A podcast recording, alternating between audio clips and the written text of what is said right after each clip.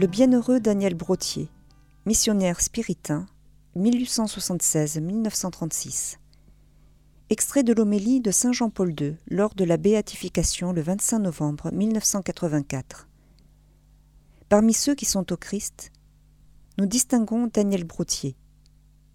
Il a rejoint la congrégation des Pères du Saint-Esprit pour répondre à l'appel missionnaire de la manière la plus ardente.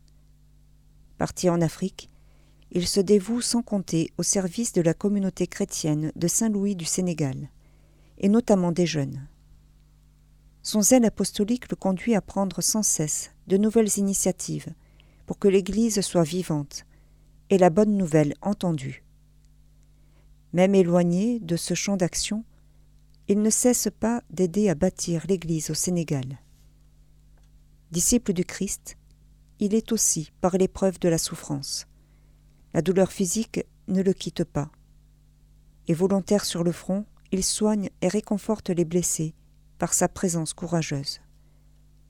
Aux soldats mourants, il porte le secours de Dieu. La guerre passée, il travaille à prolonger la fraternité née entre ces hommes, dans le dépouillement et le don de soi héroïque. Quand il reçoit la charge des orphelins d'Auteuil, c'est à leur service qu'il déploie avec force l'activité la plus débordante qui le fera connaître bien au-delà de Paris. Rien n'arrête sa charité quand il s'agit d'accueillir, de nourrir, de vêtir des enfants délaissés et meurtris par la vie. Innombrables sont ceux qui l'associent à cette œuvre profondément évangélique. Parce qu'il faut loger ces jeunes et les mettre dans un climat chaleureux, les aider à acquérir un métier et à bâtir leur avenir, le Père Brotier multiplie les appels et constitue une chaîne toujours vivante d'active solidarité. Prêtre, religieux, sa grande activité découlait de son amour de Dieu, comme l'a dit un témoin.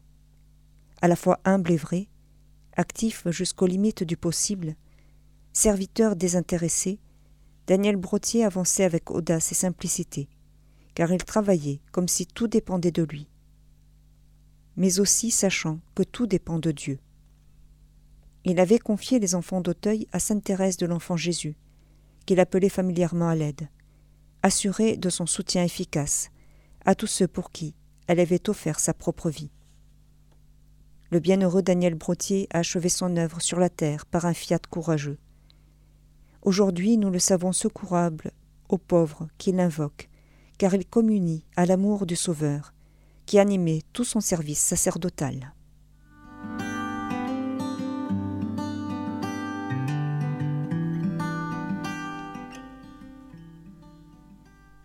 commémoraison des saintes Marane et Cyr, vierges, qui vécurent longtemps à Béré en Syrie, au Ve siècle, enfermées dans un petit enclos, à ciel ouvert, sans aucun abri, dans le plus complet silence, recevant par une petite fenêtre ce dont elles avaient besoin. Saint Romain, prêtre et abbé de Condat. À trente-cinq ans, Romain quitta son âne natal et alla fonder deux monastères qu'il nomma Condat et Le Cône. Ils donnèrent plus tard naissance à deux villages, Saint-Claude et Saint-Lupicin. Il mourut dans le Jura en 463. Au camp près de Cracovie en Pologne, l'an 1942, le bienheureux Timothée Trojanowski, religieux de l'ordre des frères mineurs conventuels et martyrs. Quand son pays fut soumis au régime nazi, il fut arrêté et déporté à cause de son activité religieuse. Il supporta avec force la faim, le froid et les durs travaux. Mais affaibli par les dures conditions du camp, il succomba à une pneumonie.